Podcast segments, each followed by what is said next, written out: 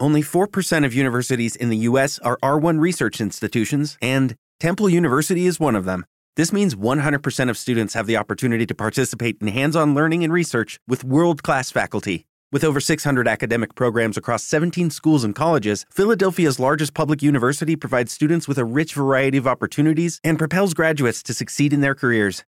Temple University. Schedule a campus tour today at admissions.temple.edu/visit.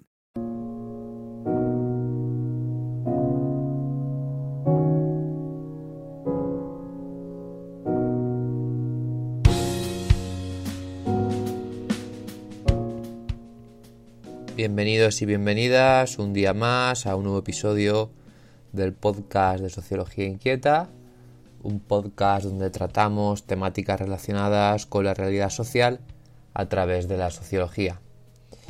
Y bueno, en el podcast de hoy vamos a hablar sobre diferentes, digámoslo así, síntomas de que nos encontramos en la sociedad actual y que son consecuencias un poco de las inercias, mmm, de los fenómenos sociales y en general de los, lo, las problemáticas eh, más acuciantes o más significativas de nuestra sociedad hoy en día. En este caso, problemáticas estructurales, no problemáticas más eh, concretas, como puede ser el COVID, etcétera, etcétera, aunque también, evidentemente, se pueden reflexionar y, y, re y relacionar con todo el tema de la pandemia u mmm, otras, eh, otros episodios que están ocurriendo en la actualidad. Y bueno, para empezar con uno de los mmm, primeros síntomas que va a ser mmm, una re reflexión bastante abstracta quizá, vamos a hablar de la identidad, de un tema que se trata mucho en sociología, que tratan eh, sociólogos como Zygmunt Bauman, eh, un sociólogo polaco en el cual, del cual hablamos mucho en este podcast. Y, y bueno, eh, la fragmentación del individuo, en este caso, es un, un concepto que, que, me parece muy interesante eh, y que ahora vamos a, vamos a, a desarrollar. Eh, en primer lugar, digamos que el individuo y el colectivo son dos dimensiones, mm, dos vertientes que desde el principio de la filosofía, del pensamiento social y la teoría social siempre se han presentado o, representan un campo de debate. Porque claro, se generan una dualidad, eh, una dualidad que es inseparable mmm, y que además siempre está como en conflicto, para que me entendáis. Por ejemplo, el individuo, nosotros como personas individuales, eh, siempre eh, peligramos frente a los poderes absorbentes del de, de grupo. Es decir, podemos vernos absorbidos por el grupo y, y por, eh, digamos, las inercias sociales del grupo que nos, nos obligan, por ejemplo, a mm, emprender comportamientos que quizá luego son nocivos para nosotros. Un ejemplo muy fácil sería todos aquellos eh, grupos que están, mmm, digamos, tras, traspasados por una lógica totalitaria, fundamentalista, etcétera. Ejemplos, las sectas, por ejemplo, eh, u otros, mmm, otros grupos como grupos de extrema derecha, grupos violentos, en el que si nos vemos in inmersos en ellos, nuestra individualidad, nuestra manera y nuestro pensamiento crítico y nuestras acciones se pueden ver muy condicionadas por lo que el grupo, en este caso, eh, demanda, y eso nos puede perjudicar. Y por otro lado, nos encontramos también en el que en la problemática de grupos, es decir, un grupo es esencial para nosotros como mm, individuos sociales y por lo tanto eh, la sociabilidad, eh, la convivencia se puede difuminar o se puede perder si los rasgos, los rasgos solidarios eh, se difuminan, se, digamos, eh, empiezan a perder peso y a, través de eh, que una lógica individual empieza a ganar. Y por lo tanto esto puede hacer también que vivamos una sociedad que sea, mmm, pues eso, muy individualista, muy egoísta, que casa mucho con la sociedad actual, ¿no? Y bueno, esto es un baile de dimensiones, digamos, ¿no? Lo del individuo y el grupo, que sí que es cierto que em, si nos vamos a, mm, temas o casos más eh, micro sociológicos, es decir, una secta, mm, un grupo concreto, como he dicho, como a un grupo neonazi, etcétera, pues evidentemente la balanza siempre eh, sale perdiendo el individuo. Pero si, nos, si, lo miramos desde el punto de vista eh, capitalista global, vemos que la balanza se ha decantado de una manera radical hacia el individuo. Es decir, a muchas y muchos de vosotros no será raro escuchar aquello de que vivimos en una sociedad muy individualista, donde cada uno mira hacia su ombligo y olvida que forma parte de algo más grande y complejo, que es la sociedad, básicamente. Y bueno, sí que es cierto que la sociología defiende mucho eh, el sesgo de entenderlo todo desde una manera individual. Es decir, para muchas sociólogas y sociólogos, eh, de los que me incluyo evidentemente, que estudiamos eh, el día a día de la dimensión social, pues es innegable llegar a la conclusión de que nada escapa de lo colectivo. Y por tanto las relaciones sociales que forman en los entornos en los que vivimos, etcétera, Mm, pues bueno, al fin y al cabo mm, no se puede entender desde un punto de vista individual, sino que aunque el individuo se presente como algo antagónico al grupo o al colectivo, como os lo he presentado yo antes, realmente las identidades individuales se forman a través de una constante entrada y salida de información. Y esa, digamos, interacción eh, se crea en la interacción social, en el entorno social. Por tanto, resumiendo, lo que quiero decir es que los individuos somos inherentemente sociales y por tanto nuestra identidad individual pues tiene una estructura que se forma socialmente, ¿no? Y, claro, aquí está el asunto, ¿no? De, por eso he, hecho esta reflexión para que os deis cuenta de lo difícil que es mm, o lo difusa que es la frontera entre el, individuo y el grupo, etcétera. Está totalmente en constante interacción. Y bueno, eh, vayamos a la fragmentación del individuo. Es cierto que mm, vivimos en una sociedad individualista, que además nos cuesta, mm, digamos, formar una identidad como individuos, que es una identidad que además se tiene que lograr a través de la interacción con los demás, por eso he dicho antes eh, esa reflexión. Bueno, la, realidad es que, es que parece que sí, que, que nos está costando, ¿no? Nos está costando eh, formar una identidad y, y además mm, podemos ir más allá. O sea, sí que es cierto que parece que la sociedad capitalista mm, prima al individuo. Y bueno, ¿cómo hace esto? Realmente parece que a través de la legitimación, como un ejemplo se entiende mejor. Eh, legitimando relatos como el sueño americano. Voy a explicarme. Eh, es decir, en el sistema, en el sistema capitalista eh, y su lógica, digamos, más liberal, mm, en el sentido liberal más radical o neoliberal más radical, manifiesta la realidad a través de la lógica individual. Es decir, hace lo que he explicado antes que no tiene sentido. Da explicaciones individuales a tesituras, contextos y ámbitos que solo pueden entenderse desde un punto de vista social. Y ejemplo de esto es lo que yo ya os he dicho, el mito del sueño americano, que es un relato bueno que se basa en la meritocracia y que viene a decirnos que todo lo que pasa en tu vida respecto a tu trabajo, tus metas, tus objetivos vitales, sentimentales, afectivos, tiene una explicación individual, algo que, bueno, no tiene mucho sentido.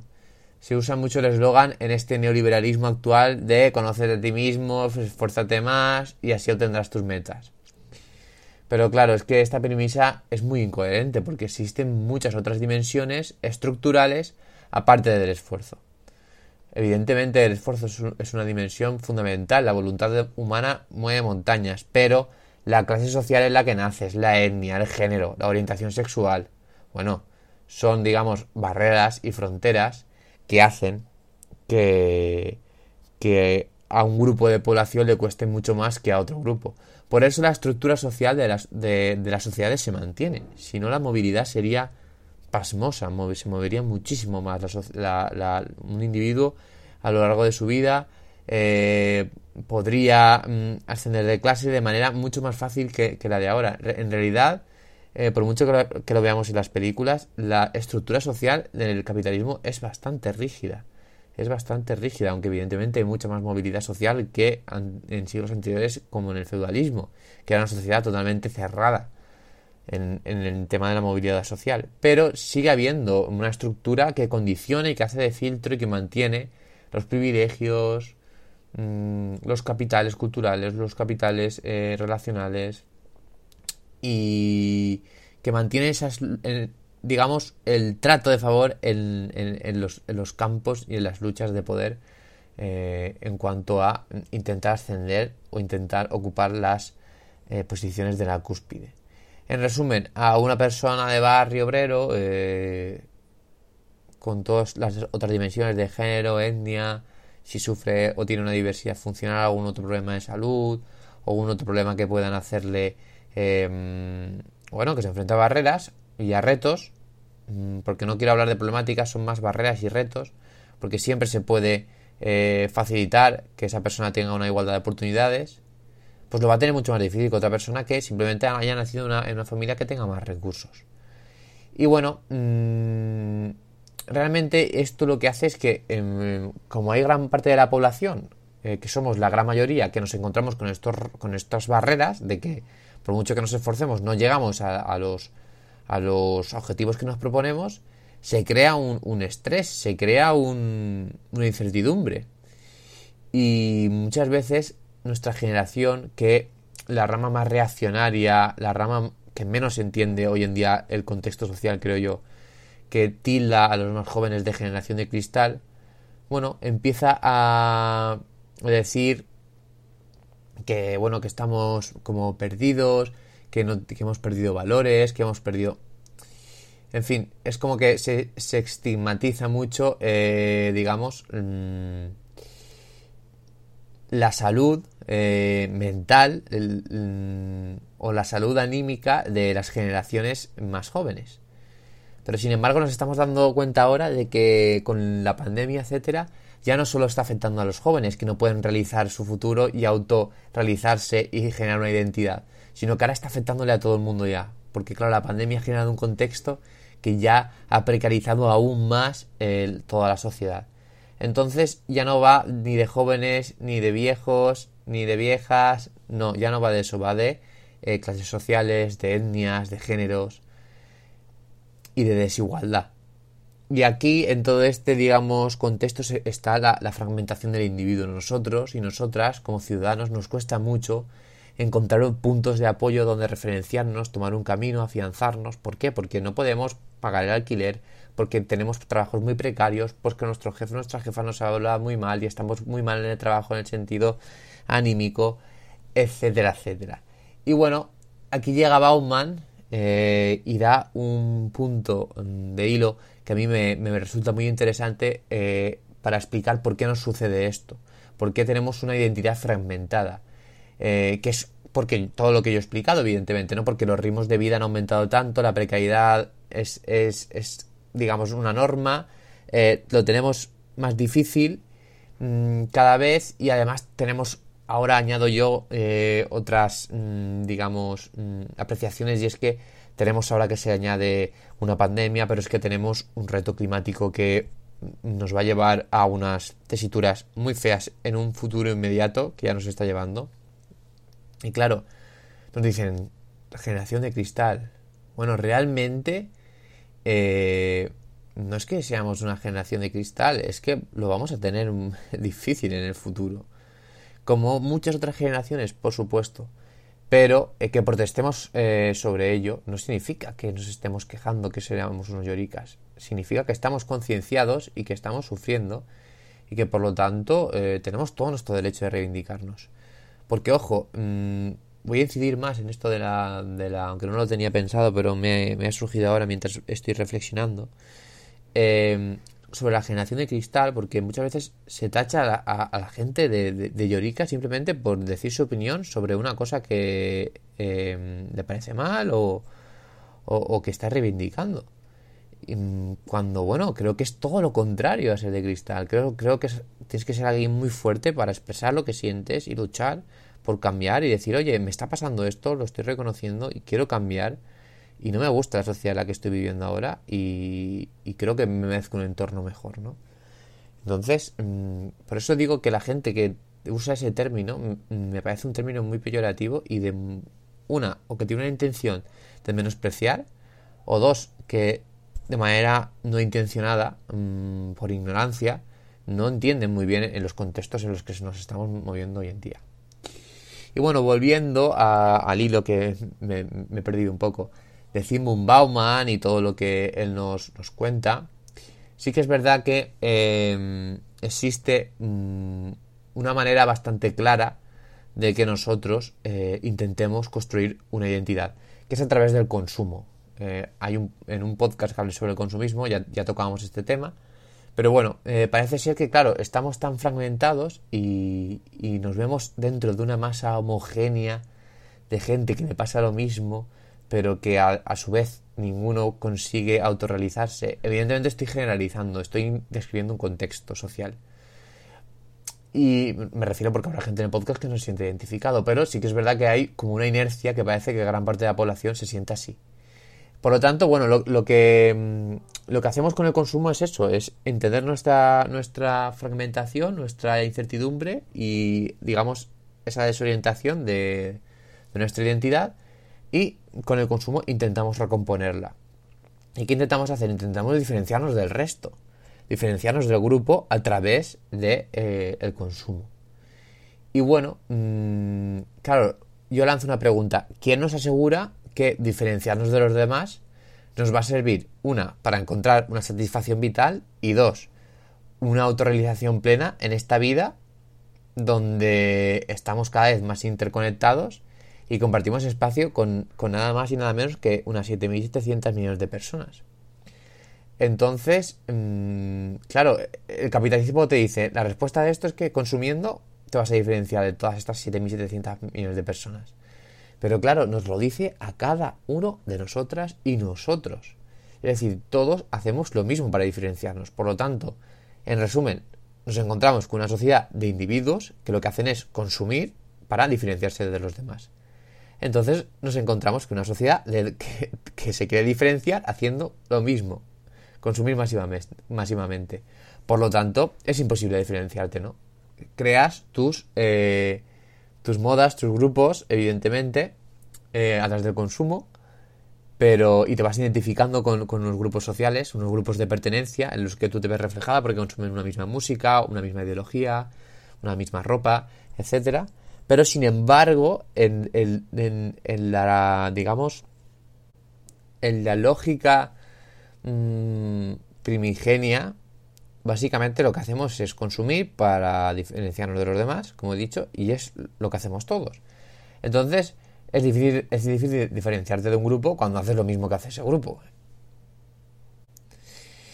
Y es que me parece una reflexión muy interesante la de Bauman y por eso se ha hecho tan larga. Vamos a ir ahora a, a otros dos Mm, digamos, otras dos patologías de la sociedad hoy en día. Una es la prisa y el estrés, que van juntas, y la otra, la final, es el miedo.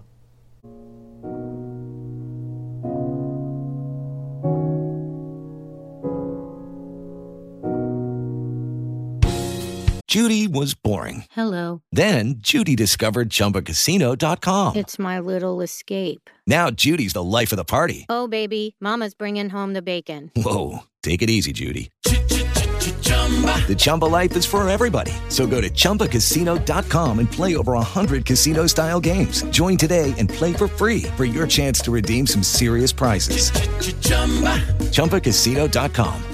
No purchase necessary. Void where prohibited by law. 18 plus terms and conditions apply. See website for details. Y bueno, como, como os decía, eh, en el tema de, de la prisa, del estrés, es innegable ¿no? que vivimos en una, en una sociedad donde los ritmos de vida han aumentado muchísimo.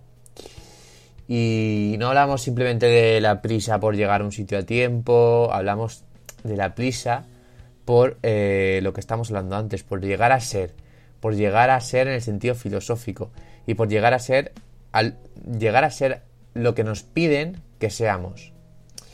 Es muy difícil hoy en día, ¿no? Para las generaciones jóvenes independizarse, encontrar una estabilidad económica, incluso estabilidad afectiva, porque va todo un poco junto.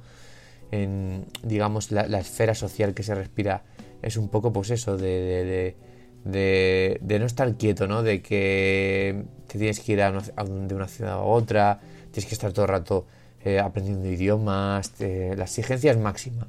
La exigencia es máxima y las recompensas son mm, cada vez peores. Por ejemplo, en el ámbito económico se usa mucho em, em, el término de flexibilización, la flexibilidad. Pero claro, ¿qué esconde este término detrás? Bueno, realmente eh, esconde la precariedad laboral.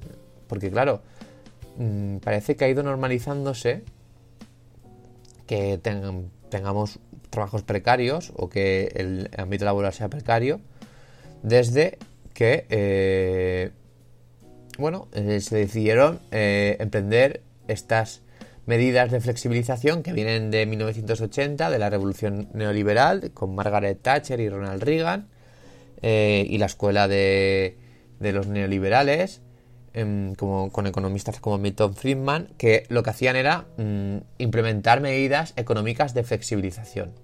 Bueno, estas medidas realmente mm, em, lo que vienen a hacer es... Mm, lo que vienen a hacer es básicamente mm, recortar en gasto público en ámbitos como la sanidad, la educación, etc. Es decir, recortar el, la dimensión del Estado más social, más eh, ligada a la redistribución de la riqueza, para que el mercado se encargue de regular esos ámbitos, ¿no? que ya sabemos cómo están en países eh, como Estados Unidos o países anglosajones como Inglaterra, eh, Irlanda, etcétera, que no tienen sanidad pública, etcétera, etcétera, y bueno, la gente se tiene que coger un cáncer y se tiene que endeudar de por vida eh, para poder pagarse el, tratamiento de quimioterapia, ¿no? Entonces así funciona un poco esa lógica de flexibilidad. y luego, por otro lado, encontramos flexibilidad, ¿no? En el sentido de que es más flexible para los, para los empresarios despedirnos, recortarnos, recortar los salarios, mm, hacernos contratos más flexibles, que significan contratos temporales o contratos basura. Y en general, la flexibilidad lo que ha hecho ha sido concentrar más la riqueza en las empresas que son las que pueden aprovecharse de esas medidas de flexibilidad y empeorar las condiciones de redistribución de la riqueza, de servicios y de todo ese estado benefactor que hacía que, bueno, que hubiera un, digamos, un compromiso por parte de todos de que la sociedad fuera más igualitaria. Yo planteo una cuestión que parece súper polémica, pero ¿por qué realmente deberían, deben existir las escuelas privadas? ¿Por qué? Porque eh, realmente si nos vamos a, la lógica liberal, mm, eh, todo el mundo Mm, debe tener las mismas oportunidades para competir en un mercado lo más perfecto posible. el mercado es la figura que va a regular la sociedad. Por lo tanto, el mercado tiene que ser lo más perfecto posible. No pueden haber oligopolios ni monopolios, ni tratos de favor, mm, porque claro, eh, no se va a primar eh, el mérito, la meritocracia. No se va a primar eh, el que tú mm, seas mejor que el otro para ocupar un puesto de trabajo. si el mercado es imperfecto, que evidentemente siempre lo son, pero si es muy imperfecto y si priman estos oligopolios y estos tratos de favor, al fin y al cabo la meritocracia se va a diluir. Y bueno, eso es un poco lo que, lo que pasa hoy en día, ¿no? O sea, creo que lo veo muy claro. O sea, eh, tú luego vas a, observar mmm, dónde trabajan mm, las personas que estudian en las grandes, grandes institutos y grandes escuelas elitistas del mundo y te das cuenta que al fin y al cabo son las familias de los grandes empresarios, etcétera, etcétera, y por lo tanto no hay una hay una reproducción social, pero no hay una reproducción social basada en el mérito, sino hay una reproducción social de la estructura social, de la estratificación, pero todo eso de la movilidad social que nos cuentan en el sueño americano no se ve por ningún lado, es más como se ve truncado. Me da bastante me entra bastante curiosidad cómo los, las personas que hoy en día se autoproclaman liberales Mm, no se quejan de esto, porque es que es algo tan obvio y que tira al suelo toda su toda su argumentación, que quizá su argumentación podría funcionar. Imaginaos que una sociedad fuera totalmente igualitaria o mucho más igualitaria que ahora en cuanto a igualdad de oportunidades, que todo el mundo en realidad partiera más o menos del mismo, del mismo sitio o tuviera unas oportunidades mucho más igualadas eh, de llegar a, una, a un escalafón social alto, independientemente de la familia en que naciera, de la etnia, etcétera, etcétera. Sé que suena muy utópico, pero vamos a hacer un esfuerzo para pensarlo. Si realmente el trabajo, o sea, el ámbito laboral, primara, primara, primara esto, pues bueno, eh, sería una sociedad quizá o un modelo que podría, podría comprarse, ¿no? Pero la verdad es que no, que no es así. Y bueno, eh, así nos encontramos ahora con, todo el tema de, la prisa, ¿no? Lo que os he dicho. Eh, esta flexibilidad es un concepto que está muy ligado a la prisa porque parece que, claro, mm, al ser todo más precario, vamos a cambiar el, el término flexibilidad por el término de precariedad ahora. Mm, porque el término de flexibilidad es un campo semántico que usa la gente que defiende ese concepto, pero realmente lo que es es precarizar más la vida de la gran mayoría de la población, que es la clase obrera, incluso la clase media.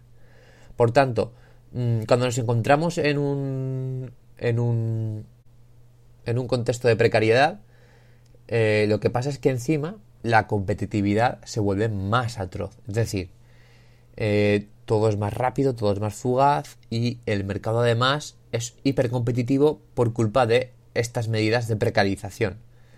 Por lo tanto, mm, claro, el estrés surge, surge, es imposible no surgir, ¿no? Porque, porque tenemos eh, que mm, estar siempre formándonos, siempre viajando de una ciudad a otra, eh, cambiando mucho de trabajo, mm, no nos podemos asentar bien, no podemos eh, quizá solidificar eh, las relaciones sentimentales como nos gustaría o como sería a lo mejor más sano. Y bueno, en general, la identidad, como os he dicho, que también intentamos formar con el consumo, con el trabajo, que es una parte fundamental de formar la identidad personal, también es algo difuso. Es difícil, porque pues es algo obvio. Si el trabajo es precario, si el trabajo es temporal, si el trabajo es difuso, pues formar una identidad sólida y sana en el trabajo, pues es muy complicado. Es así. lo que digo es que esto no quiere decir que alguien que esté escuchando el podcast no se siente identificado con lo que hace. Yo me siento súper identificado con lo que hago y forma parte de mi identidad, de las cosas que más, ser sociólogo. Pero sin embargo hay que reconocer que el estrés que surge por el trabajo nos impide autorrealizarnos como personas. Es algo obvio. Si tú tienes ansiedad, si tú tienes depresiones, es difícil seguir o cumplir tus objetivos vitales o tenerlos más claros, ¿no? Entonces, bueno, creo que es algo que está ligado con la siguiente dimensión, que es la dimensión de el miedo.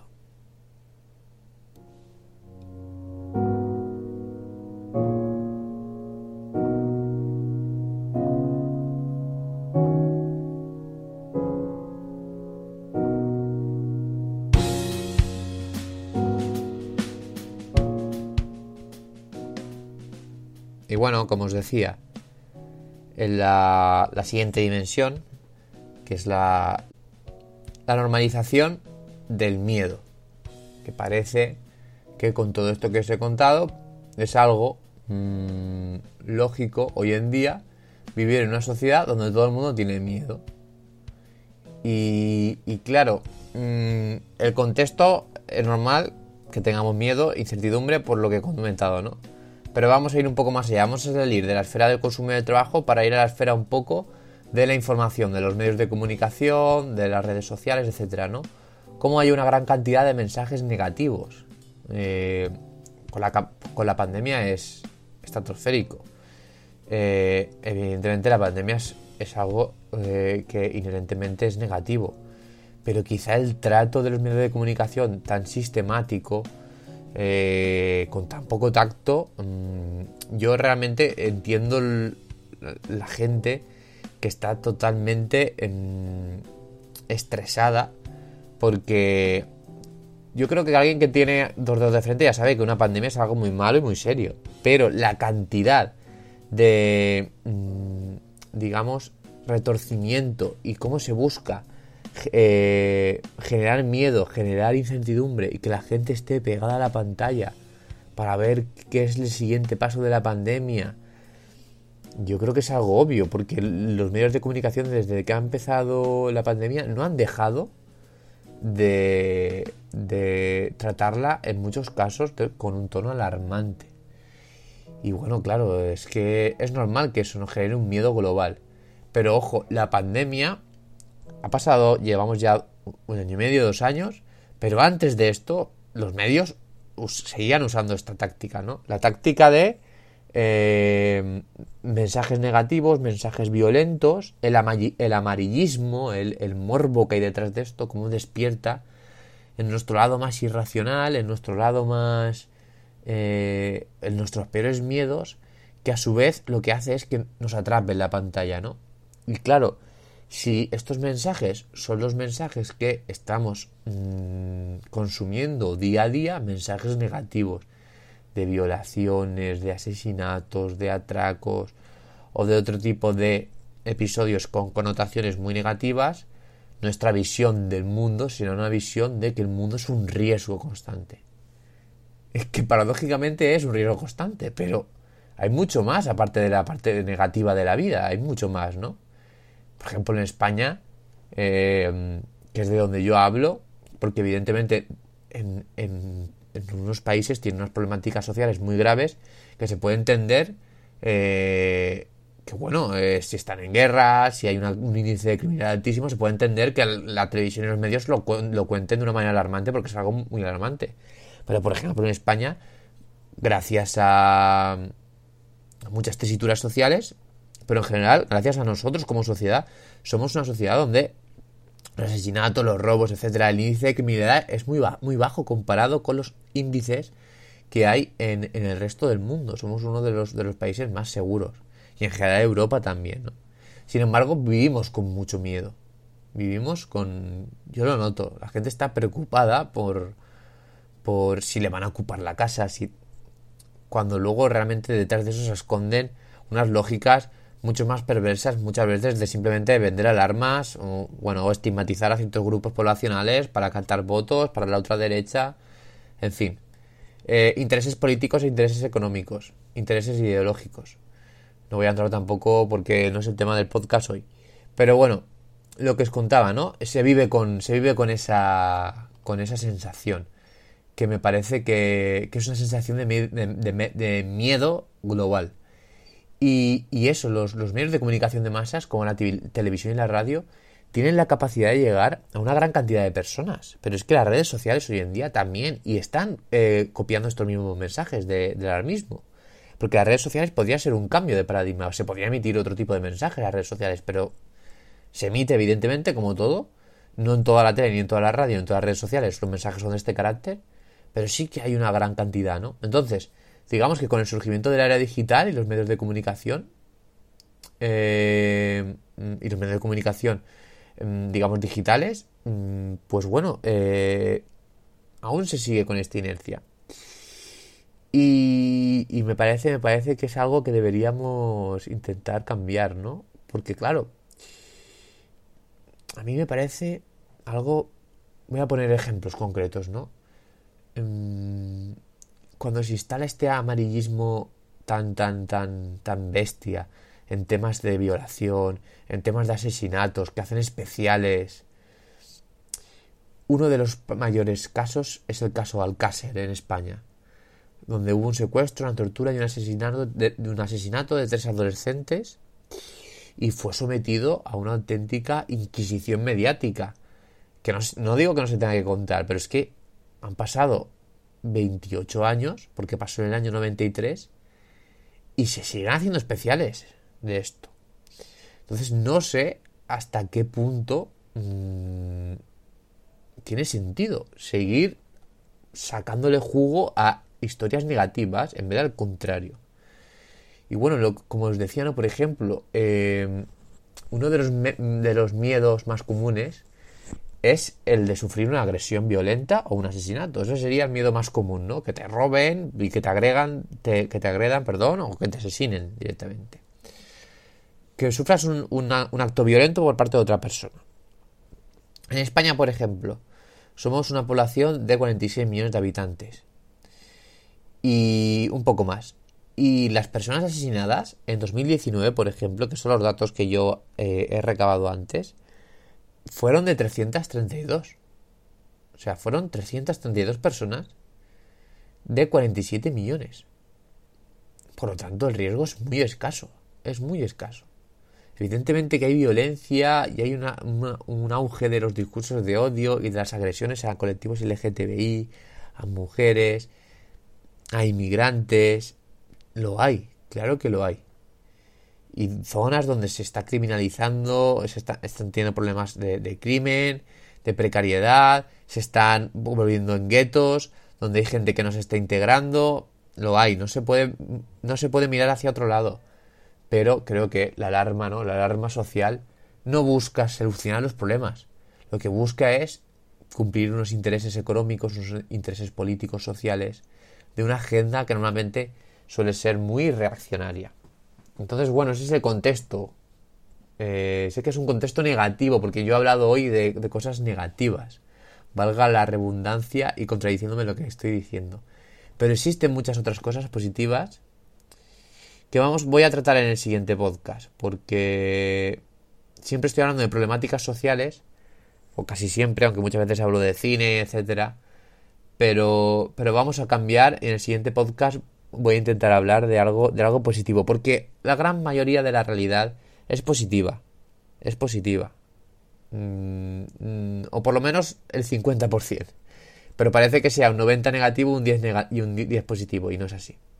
Entonces, entonces, bueno, lo dicho, lo prometido, lo prometido es deuda. El próximo podcast lo haré sobre algo positivo, sobre una explicación, una reflexión positiva y que tenga que ver, evidentemente, con nosotros y nosotras como sociedad y a través de la sociología. Gracias por estar ahí. Me podéis seguir en el Instagram de Sociología Inquieta. Me podéis seguir también en el canal de YouTube de Sociología Inquieta y en mi Twitter soler2911. Ha sido un placer, nos vemos en la próxima.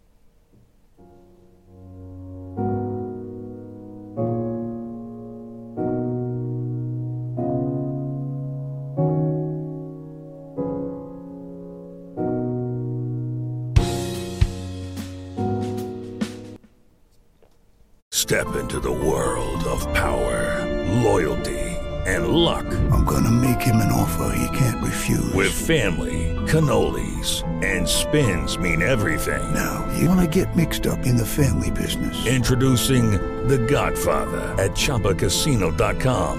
Test your luck in the shadowy world of The Godfather slot. Someday, I will call upon you to do a service for me. Play The Godfather now at Choppacasino.com. Welcome to the family. VGW Group. No purchase necessary. Void where prohibited by law. See terms and conditions. 18 plus. Lucky Land Casino asking people, "What's the weirdest place you've gotten lucky?" Lucky in line at the deli, I guess. Aha, in my dentist's office. More than once, actually. Do I have to say? Yes, you do. In the car before my kids' PTA meeting. Really? Yes. Excuse me, what's the weirdest place you've gotten lucky? I never win and tell. Well, there you have it. You can get lucky anywhere playing at LuckyLandSlots.com. Play for free right now. Are you feeling lucky? No purchase necessary. Void where prohibited by law. 18 plus. Terms and conditions apply. See website for details.